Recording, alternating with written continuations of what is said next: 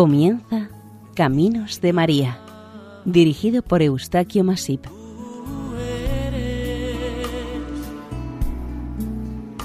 entre todas las mujeres. Nuestra cordial bienvenida a Caminos de María, un programa realizado por el equipo de Radio María Nuestra Señora del Lledó de Castellón. Les ofrecemos hoy el capítulo dedicado a Santa María de Almatá, venerada en Balaguer, Lérida.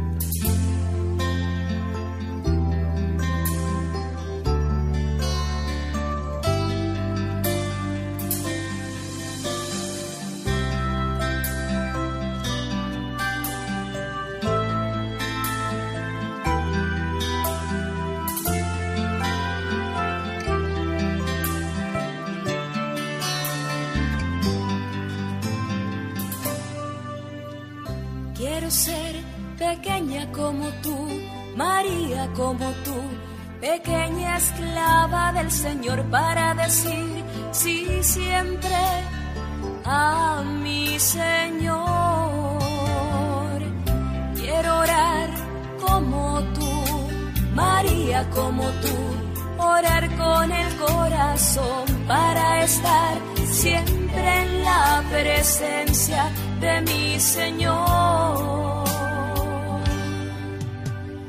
Ave Madre de Dios. Dulce amor, divina aurora, de Balaguer tesoro, allánanos, Señora, el camino hasta vos. Un aguacero de gracia, con su alegre repicar, sea vuestra mirada de amor, Virgen de Almatá. Vuestros gozos con gran fervor nos es grato cantar. De los gozos de Santa María de Almatá. La llanura elevada que domina todo el valle y la ribera del río Segre, y con una superficie de 27 hectáreas, es conocida como el Pla de Almatá o Llano de Almatá. Este páramo, en el siglo VII, fue conquistado por los sarracenos al reino visigodo y en su llanura montaron un campamento como base de sus operaciones y expediciones de conquista para invadir y ocupar Europa. Sobre esta llanura se construyó un poblado árabe, la Medina de Balagui, la cual alcanzó su máximo esplendor en el siglo XI. Este poblado fue la base que sirvió para construir la futura ciudad de Balaguer, como ahora se conoce. En las excavaciones realizadas en esta zona recientemente se han hallado restos de aquel poblado musulmán y, según los especialistas, puede ser un buen ejemplo de ordenamiento urbano, por el trazado de dos calles y algunas casas perfectamente alineadas. Por su elevada situación, fue un magnífico y estratégico lugar de vigilancia, control y defensa para los nuevos moradores, al que llamaron Almatá o Almacta. El significado de este nombre resulta desconocido, pero existen varias opiniones sobre su origen. Por una parte, se cree que es la corrupción de la palabra árabe al-Maktaj, es decir, escribanía, lugar donde trabajaban los copistas, cerca de las escuelas coránicas, donde se enseñaba y memorizaba el Corán, libro obligatorio para todos los creyentes maometanos. Cabe recordar que hasta bien entrado el siglo XIX, los historiadores, en sus escritos y libros, aún citan el nombre de Almatá o Almactá. Para otros investigadores resultaría también una degeneración de Al-Muzaffar, el nombre del rey que, según dice la tradición, mandó edificar su lujoso palacio dentro de la Azuda o fortaleza árabe en el siglo XI. En algunos textos también se lee el matá, pero su significado se aparta de cualquier otro relacionado con el original. A finales del siglo IX se edificó la Zuda o baluarte en el llano de Almatá y en el siglo XI Al-Mudáfar mandó construir un suntuoso palacio en el interior de la Zuda, aunque en la actualidad esta construcción se le atribuye a Hisham III. Con la reconquista de estos territorios por los cristianos en el siglo XII, la magnífica Zuda la transformaron en castillo y residencia de los condes de Urgel.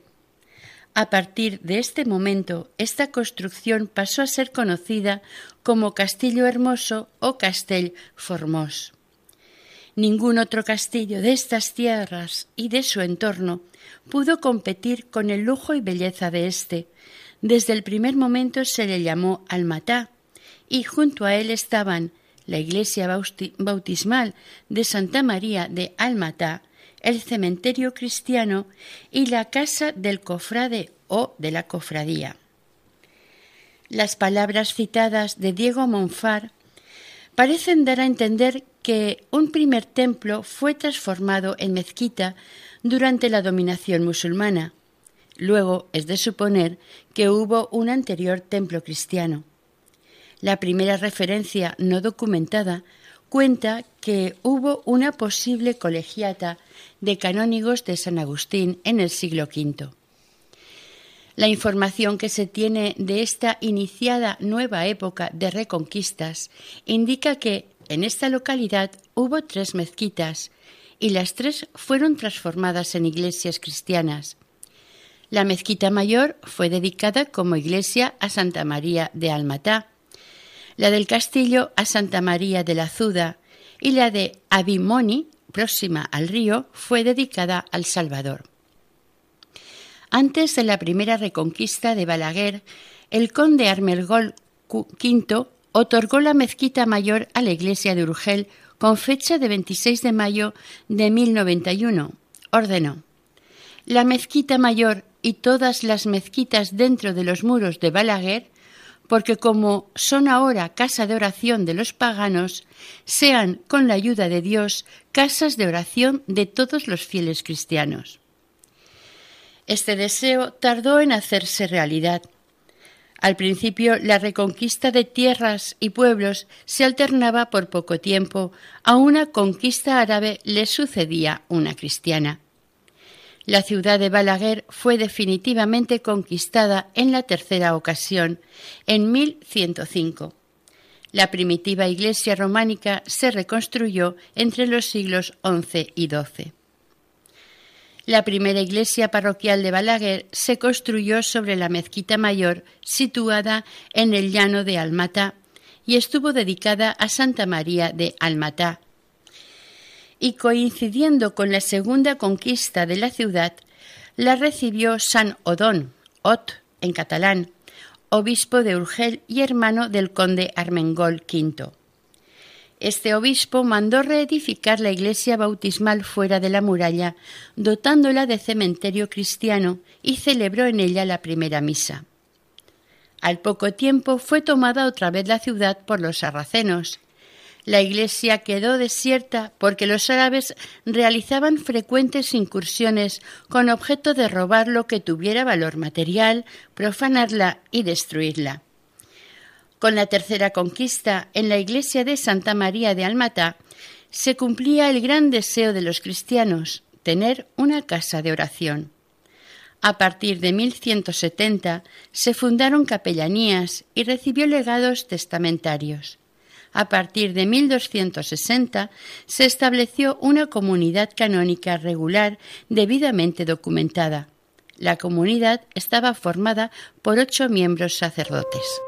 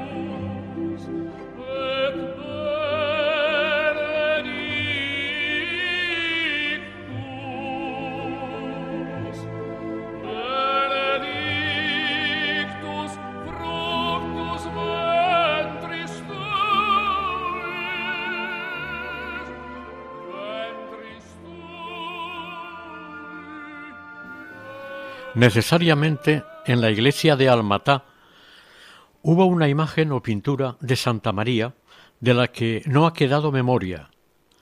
La imagen que actualmente se venera fue colocada en el ábside cuando la iglesia de Almatá dejó de ser iglesia parroquial para ser iglesia conventual de las Clarisas en el año 1351.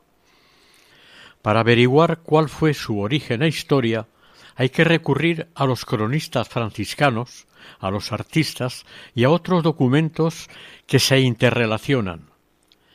Esta bella imagen gótica, tallada por autor desconocido, entre finales del siglo XIII y principios del XIV, está relacionada con dos importantes entes de su tiempo, la Casa Condal de Urgel y la fundación del convento de Santa Clara de Balaguer. Estos tres mismos entes, años después, serán también los pilares de la importante leyenda de Balaguer, la llegada del Santo Cristo. Según la información obtenida, la imagen perteneció probablemente al conde Armengol X o Hermengol, conocido también como el conde de la promesa o el galán de Nuestra Señora. Esta pequeña talla de la imagen de la Virgen siempre acompañó al conde de Urgel. Por lo que se sabe, fue tallada ex profeso, a propósito, para el propio conde. Él la veneraba y apreciaba profundamente, y éste, en un momento de su vida, la dejó para que fuera custodiada, atendida y mejor venerada en su proyectado convento de Santa Clara. Pero murió y no pudo ver realizado dicho convento, aunque pasados los años sí lo terminarían sus sucesores. La historia recuerda al conde Armengol X como un conde entregado a la defensa y prosperidad de su condado. Intervino en muchas batallas y vivió grandes triunfos y humillantes derrotas. Pedro III, rey de Aragón, le venció cuando atacó la ciudad de Balaguer y la conquistó. Armengol y su hermano Álvaro fueron prisioneros del rey y estuvieron un año cautivos en la prisión de Lérida, hasta que éste les perdonó y le devolvió el condado a Armengol. Como resultado de esta nueva situación, el conde tomó la prudente determinación de someterse a favor del rey, y así recibir por vía de pactos una solución ventajosa en sus litigios y posesiones. Armengol a finales del siglo XIII, sirvió al rey leal y valerosamente, luchando a su lado en África y más tarde en Sicilia. Terminadas las campañas guerreras, el conde se dedicó al cuidado y atención de su condado de Urgel. Bajo su mandato se vivió una etapa de gran prosperidad y bienestar en este condado. A pesar de la paz, no faltaron peligros y situaciones complicadas que obligaban al conde a levantar su mirada a los cielos en petición de la ayuda divina, a encomendarse a Nuestra Señora y hacerle buenas promesas. Armengol favoreció el establecimiento en su condado de conventos y dotó espléndidamente los ya existentes, como el de Bellpuig de las Avellanas. También se fundó el de los dominicos y se ocupó especialmente de la iglesia de Santa María de Almatá. En su segundo testamento dejó un legado para las misas por su alma, a la cofradía dedicada en honor y servicio de Santa María de Almatá, de la cual él era cofrade, al igual que todos los demás habitantes de Balaguer. Este noble caballero estableció una fundación y dispuso que siempre y anualmente se celebrase el aniversario de su fallecimiento en la misma iglesia de Santa María de Almatá. En el mes de julio de 1314, el conde Armengol se le agravó su salud por una afección pulmonar y unas altas fiebres persistentes, a consecuencia de las cuales falleció pocos días después en Camporrels de Ribagorza y tenía cincuenta años de edad. El conde siempre estuvo acompañado por su confesor, un fraile franciscano del convento de Lérida, fray Antonio Pintor, y por la bella y querida imagen de la Virgen de Almatá. Fue enterrado en el monasterio de Bellpuig de les Avellanes. Con la muerte del conde Armengol se acabó la segunda dinastía de los condes de Urgel. Al fallecimiento de Armengol, sin descendientes directos, no se pudo cumplir su testamento, y la construcción y fundación del convento de las Clarisas de Balaguer se fue demorando. La imagen de la Virgen no se llamó de Almatá mientras estuvo en poder del conde, simplemente era Santa María. Se llamará de Almatá cuando la reciban las clarisas y la coloquen como titular en la iglesia conventual. Anteriormente, en la iglesia parroquial, debía haber una imagen o pintura de la Virgen, que tal vez se perdió durante alguna invasión y, como la anterior, se llamó de Almatá, también así la nueva imagen. El conde Armengol dejó al rey Jaime II de Aragón el condado de Urgel, con la condición de que su segundo hijo, el infante Alfonso, casara con su sobrina Teresa de Entensa. Esta era una condición para que el condado de Urgel pudiera seguir existiendo dentro de la corona aragonesa. Así fue, y los segundos hijos del rey siguieron ostentando el condado de Urgel e inaugurando la tercera generación del mismo. Este acuerdo permitió que en el escudo heráldico del condado figurasen también las barras de la corona de Aragón junto al ajedrezado de Urgel. Jaime II preparó inmediatamente el enlace matrimonial de tal manera que frenó las pretensiones del conde de Foix y del de Ampurias. El 10 de noviembre de 1314 casaron al infante Alfonso, de cinco años, con doña Teresa de Entenza, que, con el tiempo, sería una de las más gentiles mujeres de su tiempo en toda la península. Era hija de Gumbau de Entensa. Ella era una mujer sabia, buena cristiana, modesta y cordial. Alfonso y Teresa fijaron su residencia en el castillo hermoso de Balaguer y tuvieron cinco hijos y dos hijas. Alfonso, el mayor, murió muy pronto. El segundo, Pedro, reinó con el sobrenombre del ceremonioso, o también el del puñalet. El tercero, Jaime, fue el conde de Urgel y vizconde de Ajer. La hija Constanza casó con el rey Jaime de Mallorca, los otros tres vivieron muy poco tiempo.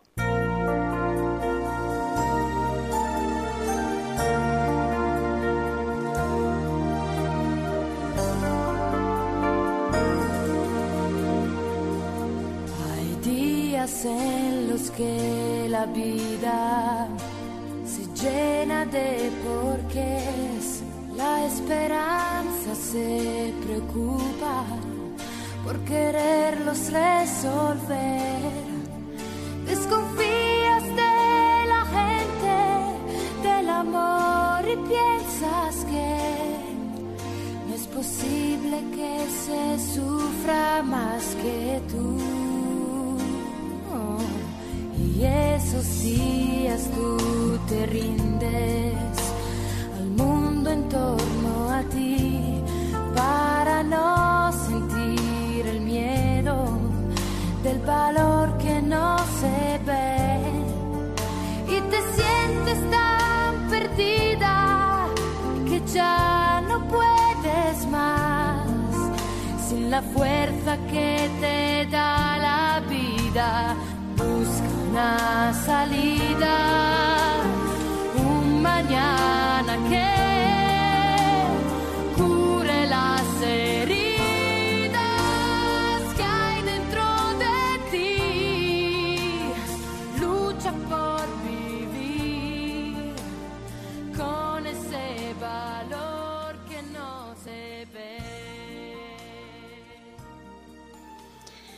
Doña Teresa de Entenza no llegó a ser reina, pues falleció de parto cinco días antes de que su esposo heredara la corona de Aragón, Curiosa y anecdóticamente, su muerte ocurrió cinco días antes que la de su suegro, el rey Jaime II. Teresa fue enterrada en el convento de San Francisco de Zaragoza. El día 3 de abril de 1328, el conde Alfonso fue jurado como rey de Aragón con el nombre de Alfonso IV el Benigno. Volviendo a la iglesia en la que Santa María de Almatá, en 1351, pasó a ser la iglesia conventual del monasterio de Santa Clara. La promesa que en su día hizo el conde Armengol fue realizada por el conde infante Jaime I de Urgel y llevada a término por su esposa la condesa Cecilia de Cominges. Resultó ser una verdadera atalaya entre el cielo y la tierra, el aula mater, un lugar sagrado de la ciudad y del condado.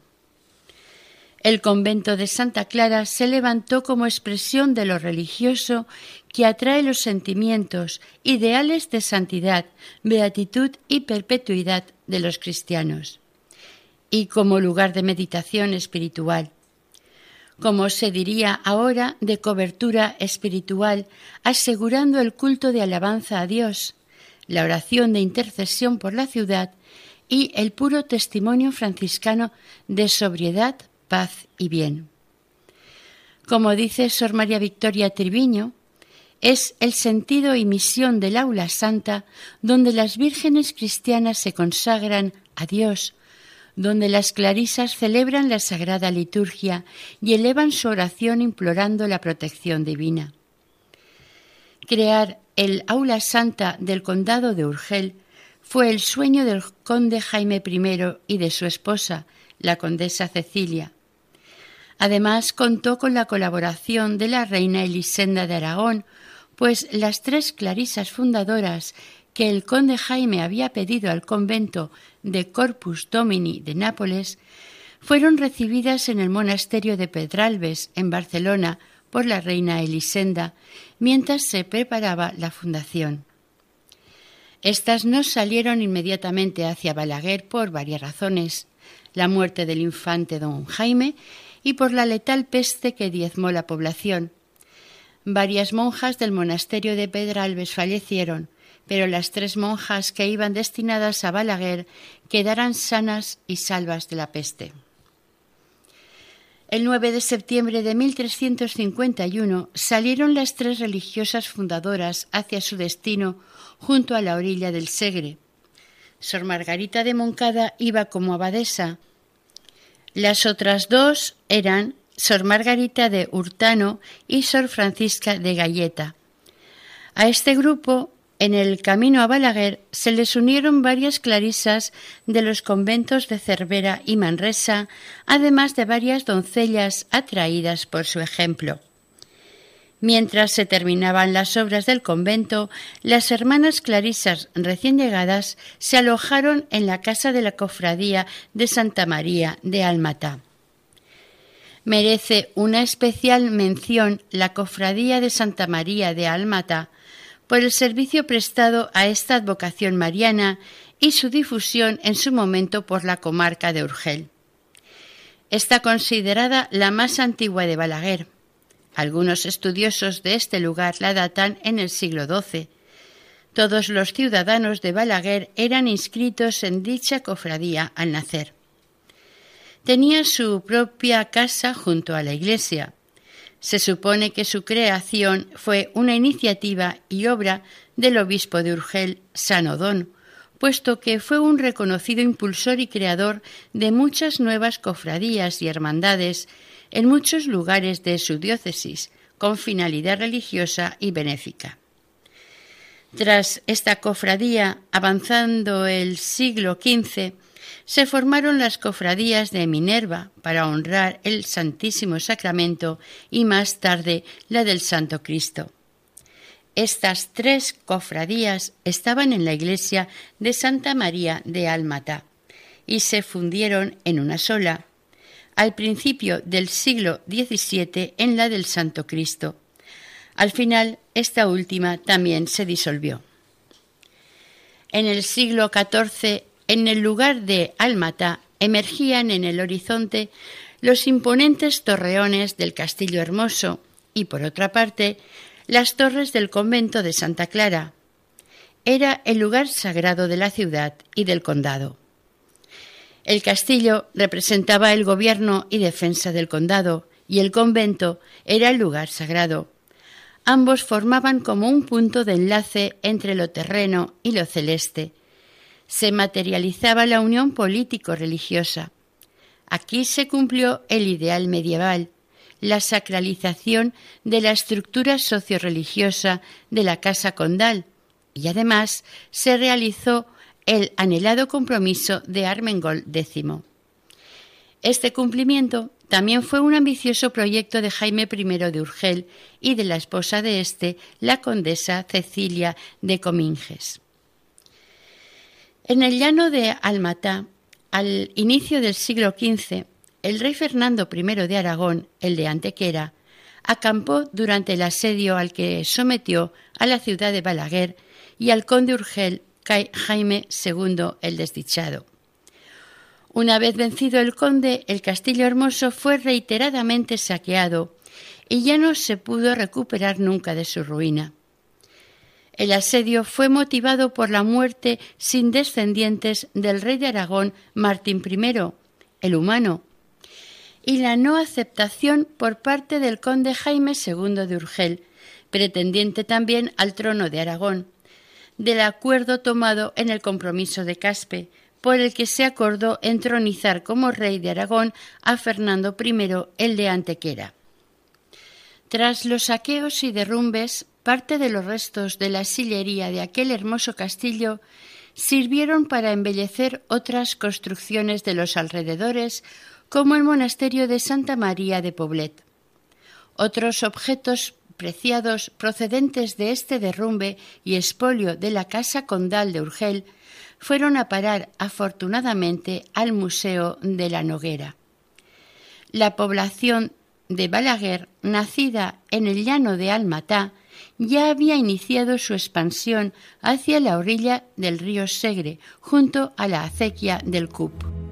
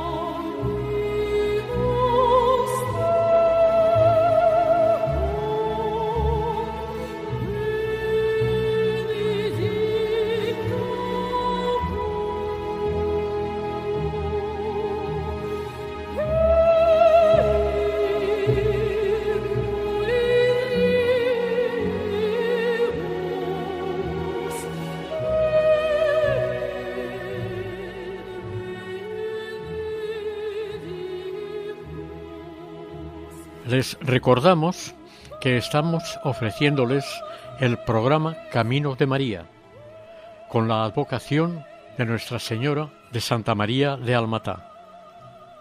La culminación de las obras de la nueva parroquia de Balaguer se alargó durante dos siglos. Estuvo desde el principio bien dotada económicamente, más tarde recibió la ayuda del conde Pedro, con la pretensión de que se dedicara como titular de este nuevo templo a San Pedro. Pero esta propuesta no se realizó. Los descendientes del conde ya no prestaron tanto interés por la parroquia como él, y con la caída de la casa condal de Urgel se vieron reducidos los recursos para su edificación. Algunos suponen que esta nueva iglesia se levantó sobre el solar de otra anterior dedicada a San Miguel, que a su vez ocupó el lugar de una mezquita menor. El inicio de la construcción de esta iglesia aconteció, como se dijo anteriormente, en 1351. Probablemente la base del campanario de la actual iglesia, que en su interior forma una capilla con ventana de medio punto, es una parte del ábside poligonal de aquella antigua iglesia de San Miguel. Aun así, la iglesia de Santa María la Mayor se consagró el 24 de febrero de 1558, pero el traslado de la parroquia desde El Salvador se realizó el 24 de junio de 1575, según lo acordado por la ciudad y el clero en 1562. Cerca del convento de las Clarisas se fundó el pequeño convento de los franciscanos, conocido popularmente como el Conventet. Fue una pequeña comunidad de franciscanos al servicio espiritual, asesoramiento y ayuda de las Clarisas, en cumplimiento de la promesa dada por San Francisco a Santa Clara de Asís y sus hermanas. Yo quiero y prometo dispensaros siempre por mí mismo y por medio de mis hermanos, y como a ellos un amoroso cuidado y una especial solicitud. Esta fraternidad permaneció hasta 1557, momento en que la conventualidad fue suprimida en España. Este pequeño convento se desconoce dónde estuvo ubicado, pero se supone que en algún punto de los vestigios de antiguos edificios frente al pórtico de la iglesia de Almatá. La iglesia románica de El Salvador, durante la Guerra Civil del 36, fue incendiada y derribada. Con ella se perdieron todos los objetos de valor artístico o económico que fueron pasto del fuego o del saqueo, a destacar su valioso mobiliario. Actualmente, en su lugar, está situada la plaza de San Salvador, indudablemente dedicada al titular de la vieja iglesia. Dispersos por esta plaza pueden observarse restos de los muros de aquel templo. Santa María de Almatá era la titular de esta iglesia conventual hasta ese momento. Es una pequeña, hermosa, graciosa y risueña talla de imagen gótica de treinta y dos centímetros, del gótico francés, que, al contemplarla, movía y mueve al afecto y a la esperanza. Esta imagen, como todas las que se destinan al culto, fue creada para deleitar y recrear la vista de quien la contemplara para provocar y recibir plegarias de los devotos destinadas al reino de los cielos. Está concebida para inspirar a la oración y al amor de Dios. Esto lo consigue con una extraordinaria virtud que posee penetrar en el alma de los devotos que la miran y contemplan.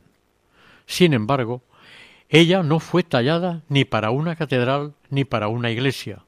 Fue un encargo particular del conde Hermengol para cumplir su devoción, tenerla cerca, mostrarle su afecto y dirigirle sus plegarias y sobre todo su piadosa protección y amparo.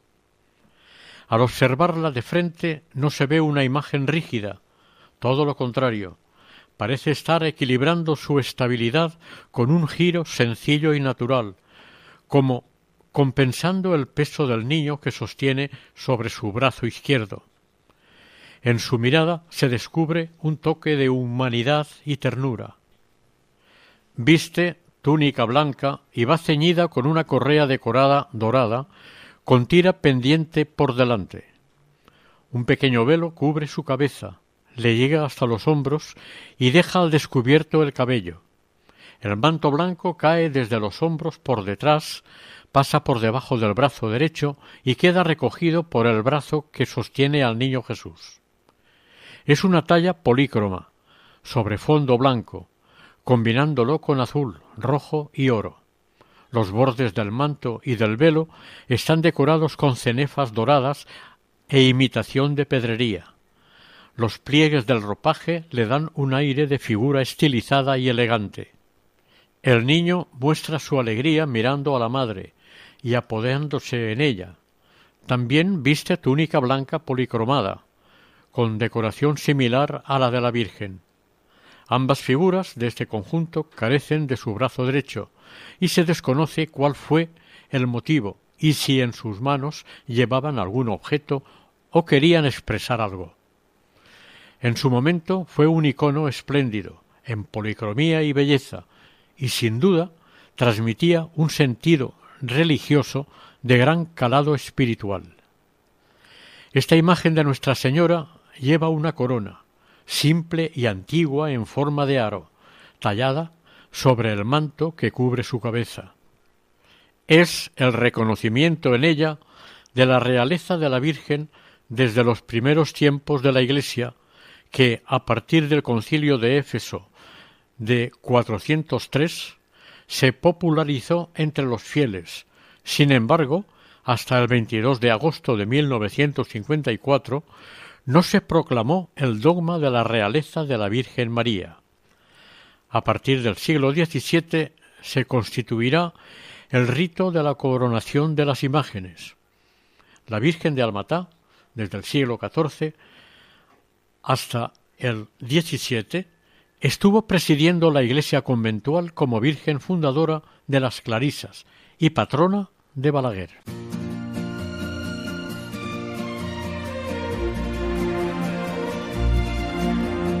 Sí, sonríe amor así y pon tu mirada en mí. Sí, con todas mis canciones repletas de emociones, quiere el mundo verte sonreír. Tú el cielo ves azul. Tú lo inundas con tu luz. Hay millones de personas que no te decepcionan porque el mundo sueña como tú. Sí, sé fuerte como un rey dulce como el estribillo de tantas canciones que yo canto por ti. La actual imagen no es la primitiva. Aquella quizás tuvo su origen en la primera fase del gótico y fue la que llevaba el conde Armengol X en sus batallas y a la que le ofrecía sus oraciones.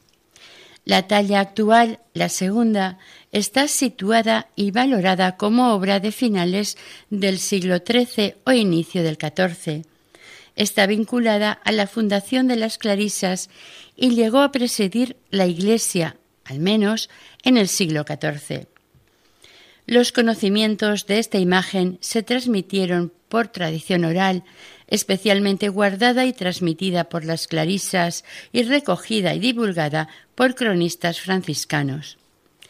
La crónica de mayor garantía por su coherencia con la historia es la que se le atribuye al padre Jaime Coll, porque son los datos recogidos por un cronista oficial y no por las leyendas o tradiciones orales. El núcleo del relato que hace el padre José Valle en su crónica seráfica es real y simple. La Virgen le pide la fundación de un convento de Santa Clara al conde de Urgel, con la condición de obtener la victoria en la batalla frente al invasor. No temas, yo estaré contigo, si después de haber conseguido la victoria me prometes edificar un convento de monjas de Santa Clara. A partir del siglo XVII, el general de la Orden franciscana mandó que en todos los conventos seráficos se hicieran informaciones y averiguaciones jurídicas acerca de su historia y vidas ejemplares. El padre Jaime Coll fue nombrado cronista oficial de la provincia franciscana de Cataluña, cumpliendo el mandato. Recorrió todos los conventos recabando información para elaborar las crónicas. En lo referente a esta advocación de la imagen mariana de Almatá, precisa tres puntos esenciales. Oración del conde ante la imagen de Santa María que llevaba siempre a campaña para ser liberado de los enemigos. Voto a la Santísima Virgen de fundar un convento de clarisas en el lugar de Almata. Victoria, con compromiso de cumplir el voto y donar la imagen de campaña a las clarisas. La fiesta dedicada a Santa María de Almata se celebra el 25 de marzo, solemnidad de la Anunciación de Nuestra Señora. Esta festividad se ha venido celebrando en esta fecha desde el momento en que las clarisas se hicieron cargo de custodiar la imagen de la Virgen. Una misa solemne con asistencia del clero parroquial y de las autoridades locales daba inicio a la fiesta en honor a Nuestra Señora. Fue costumbre que el ayuntamiento ofreciera a las clarisas doce cirios para iluminar el altar de la Virgen durante la función litúrgica y se repartieran doce cuarteras de trigo para hacer caridad general. Cuartera es una unidad de medidas de capacidad equivalente aproximadamente a 70 litros para medir cereales. El convento de las Clarisas durante décadas fue el blanco de bombardas y ataques en las diversas guerras y batallas que pasaron y se asentaron en su entorno. En los primeros años del siglo XVII se hundió parte del convento y las hermanas se fueron trasladando a otros monasterios de la Orden de Santa Clara, hasta quedar solamente una hermana, la que movió la restauración con su celo. En el año 1622 se refundó el convento de Santa Clara por las súplicas de la balagariense Sor Jerónima Artal y el interés puesto por el obispo franciscano de Urgel, Fray Bernat Zalba, más con la colaboración de las autoridades de Balaguer. En el siglo XVII se realizaron obras de ampliación en la iglesia conventual por la gran afluencia de peregrinos y devotos que llegaban para venerar el Santo Cristo. En 1626, la venerada imagen de la Virgen fue trasladada al coro del convento y el Santo Cristo pasó a presidir el altar mayor del templo con una nueva distribución de los espacios.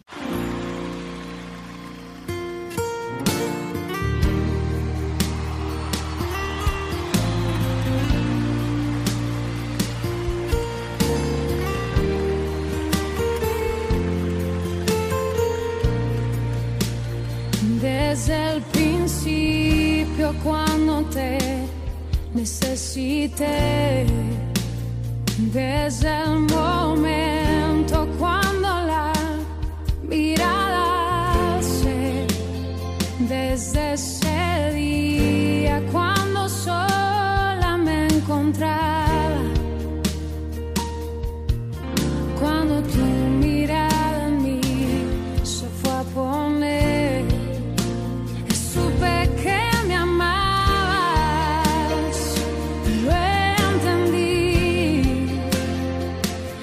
Supe que buscabas más de mí, que mucho tiempo me esperaste y no llegué, no. Y supe que me amabas.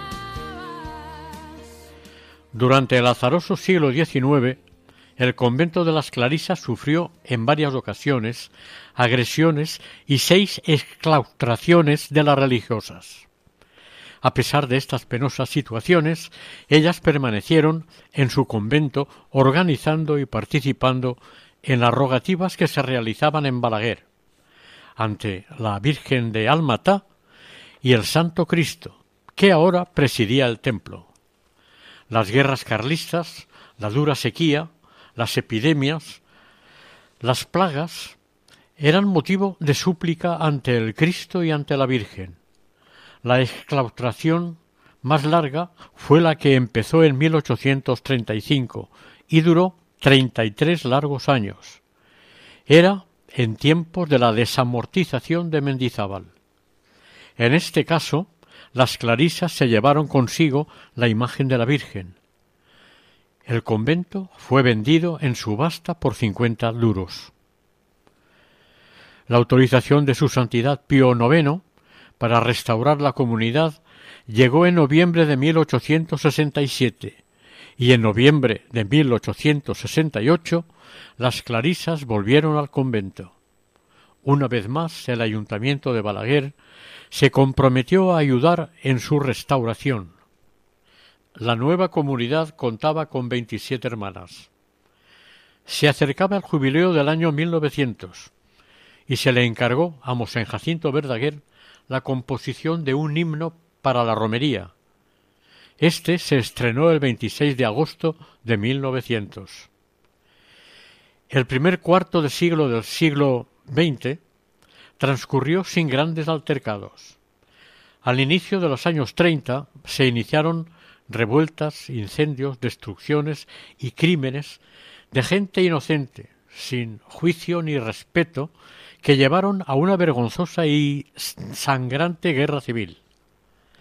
El fuego y la incontenida furia quemó la imagen del Santo Cristo y destruyó gran cantidad de documentos, cuadros, artísticas imágenes, importantes libros, pinturas y objetos artísticos de incalculable valor, pero la valiosa y bella imagen gótica de Santa María se salvó. Las clarisas se la llevaron consigo. Pasada la contienda civil, las clarisas regresaron a su convento y la imagen de Santa María, con su encanto, volvió a presidir el coro bajo. Fue el año 2005 cuando la falta de vocaciones hizo mella en el convento de Santa Clara de Balaguer, y las cinco hermanas que quedaban fueron trasladadas a otro monasterio para ser atendidas como requería su avanzada edad. Antes de cerrar las puertas del monasterio, entregaron la imagen de Santa María al delegado de religiosos, que la entregó en el almacén del Museo de la Seu d'Urgell. No se expuso al público porque, a la sazón, estaba bastante deteriorada por la carcoma. En poco tiempo, un pequeño grupo de clarisas, acogidas por el obispo de Urgel, emprendieron la que fuera tercera fundación del convento. Unos años más, y la venerada imagen de Santa María regresó restaurada a ocupar su lugar en la hornacina del coro bajo. El 9 de noviembre de 2016, el santuario del Santo Cristo, que durante tanto tiempo acogió y presidió Santa María de Almatá, obtuvo el título y dignidad de Basílica Menor, otorgada por el Papa Francisco. En resumen, la dispensadora de victorias, o Santa María de Almatá, es una advocación mariana de más de un milenio. Se dio este nombre a una imagen o pintura que presidió la iglesia de Almatá, mientras fue parroquia de la ciudad de Balaguer. Cuando la parroquia se trasladó a San Salvador y la iglesia de Almatá pasó a ser iglesia conventual el año 1351, las clarisas recibieron de los condes de Urgel la imagen de Santa María que colocaron en el ábside. Era la imagen que perteneció al conde Armengol X. Años después llegó por las aguas del río Segre la imagen del Señor crucificado, el Santo Cristo de Balaguer.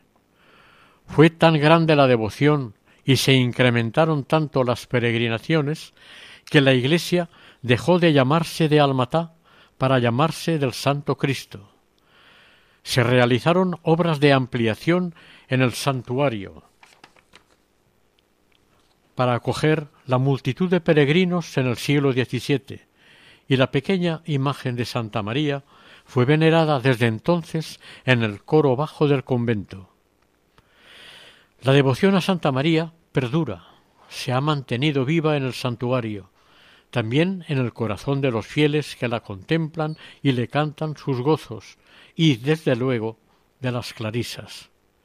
Ella sigue, con su dulce sonrisa, con el Hijo en sus brazos, en su hornacina del coro bajo, recibiendo a los fieles que suben al camarín del Santo Cristo. Día a día sigue dispensando favores, consuelo y gracias a quienes al pasar ante ella se detienen a saludarla y rezarle una corta pero sentida oración.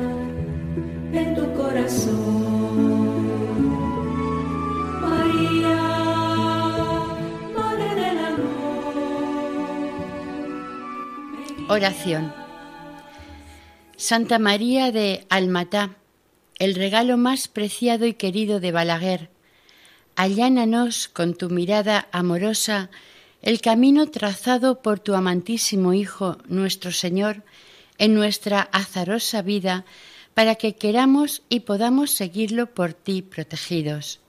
Gracias, Señora de Almatá, por escuchar nuestros ruegos.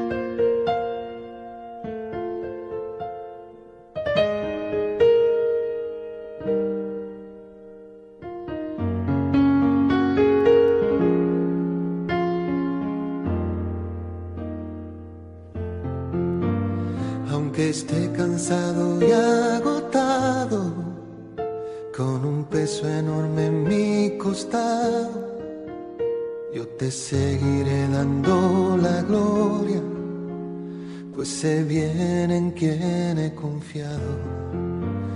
No eres hombre para que mientas, con tu diestra, Señor, me sustentas. Y tu gozo es mi fortaleza. Me levanto, Jesús, y proclamo tu nombre. Hasta aquí el capítulo dedicado a Santa María de Almatá, venerada en Balaguer, Lerida, dentro del programa Caminos de María. Si desean colaborar con nosotros pueden hacerlo a través del siguiente correo electrónico caminosdemaria@radiomaria.es. El equipo de Radio María en Castellón, Nuestra Señora del Lledó, se despide deseando que el Señor y la Virgen les bendigan.